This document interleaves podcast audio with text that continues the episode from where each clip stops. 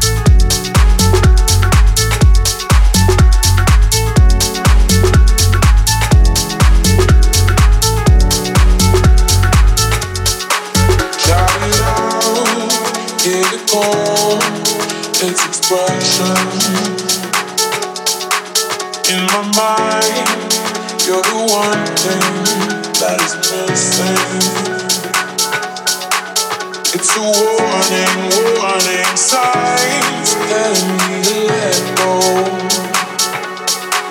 It's the one thing that keeps